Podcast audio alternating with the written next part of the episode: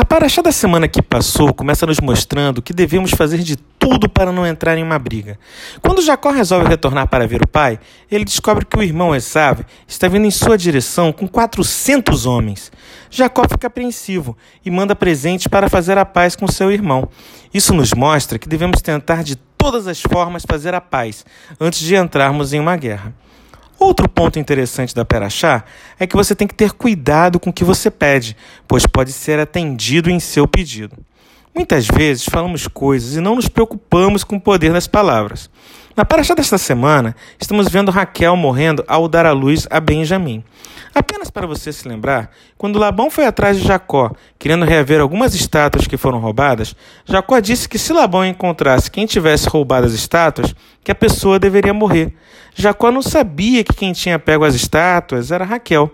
Desta forma, essas duas paraxás nos mostram que devemos ter muito cuidado com o que falamos. Outro ponto a destacar que vemos na paraxá da semana que passou é quando Jacó conversa com seu irmão Esav. Esav diz para Jacó: Eu tenho muito. Jacó responde a Esav dizendo: Eu tenho tudo. Será que Jacó tinha tudo mesmo? Quando falamos que eu tenho muito, estamos dizendo que, apesar do que temos, ainda podemos ter mais e mais.